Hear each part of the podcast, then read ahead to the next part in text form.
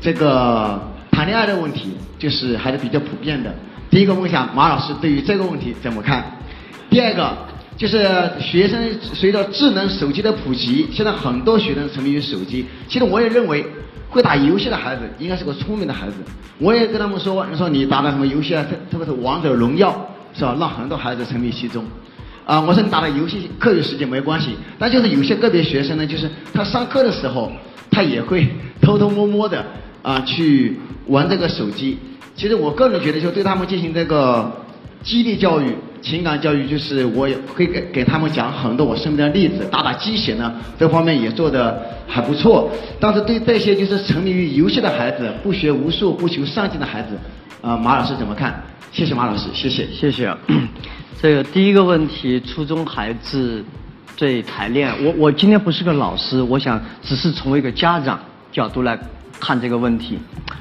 我觉得第一是正常，啊，这个还初中的有这，我们那时候是不正常，对吧？根本不允许，我们的大学也没法弄，对吧？谈恋爱都是他马路，我我他在马路这边，我在马路这边。现在后来大学都可以结婚了，我觉得这是进步啊。但初中同学，这个跟那个呃有着谈恋爱，关键是老师怎么去正确的引导和沟通的问题，啊，这是一门艺术，正是要把它当做个科学知识去去讲的，呃，我们对这问题太羞羞答答，我这点倒是挺佩服西方的。我第一次听见有个那时候我澳大利亚那个朋友啊，那女孩十三岁，就是我们的一家人朋友十三岁。我那时候已经是十十九，他突然跟我讲那个谈恋爱、性生活，我差点昏倒。我说你怎么就跟我讲这个东西？我那时候是真是恨不得找他。他是他是十三岁的孩子，经过这个学学校里面这个课程讲的特别的认真，他觉得这是个知识，而我们觉得把它当做一个，这我后来意识到，那时候意识到这是一个问题。你看。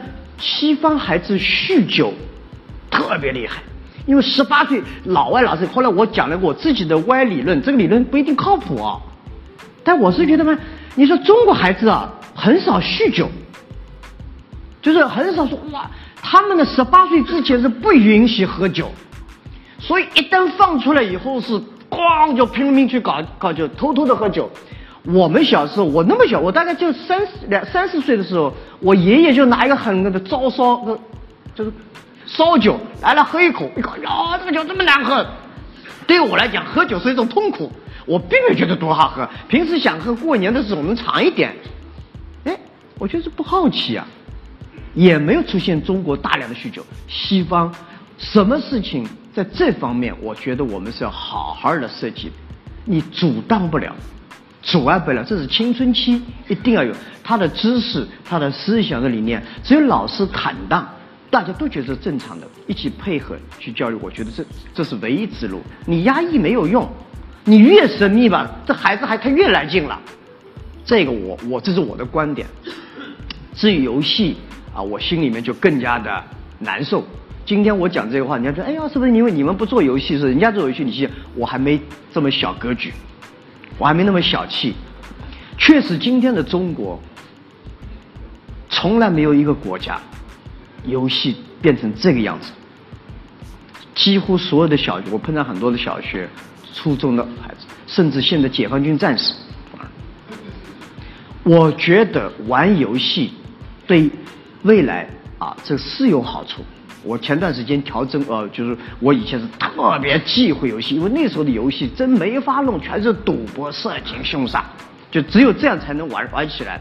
但后来的游戏，现在的游戏呢，技术含量这方面增加了很多，正在往好的去做，但是没有发现这个游戏居然可以影响这么多人，我觉得这是个问题大，特别是初中小学。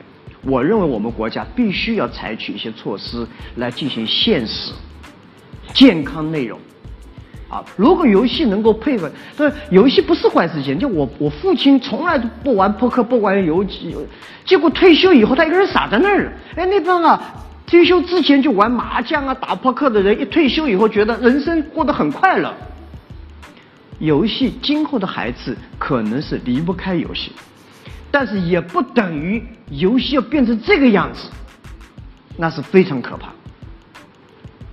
我们今天很多大人都控制不住，但今天的游戏设计并没有分层管理、分级管理，并没有这个里面的这东西，包括游戏，换句话说，对孩子的影响之大，对吧？所以，我只能讲，作为一个父母，我是不高兴。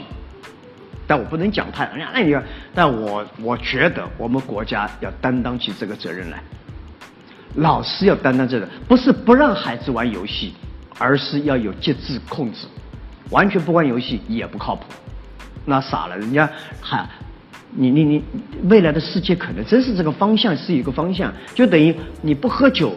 肯定不行！你天天醉酒，现在变成已经进入到了醉酒酗酒状态，我们还是要进行处理。所以，呃，这一点呢，我觉得老师们可能大家在交流沟通过程中，你们去给我看看，这这世界上哪几个靠游戏真会成功？甚至我已经看到很多游戏玩初中孩子，昨天看那个报道，初中的孩子为了玩游戏，把爸妈的钱偷出来，啊，去干一些犯罪的事情。这是需要学校大家共同来解决的问题。我是深表同情。作为父母，我很愤怒。但是，所以阿里要不要做游戏，人家也我们也是个道德的。我觉得我们没有，我们觉得不是因为他有钱，而是如果都是这样的游戏，我们应该为老人设计一些有意思的东西。啊，让孩子做一些跟跟教育、跟知识成长、跟文化有配合的东西。当然，我们今天没还没这个能力，还正在这个构思过程中，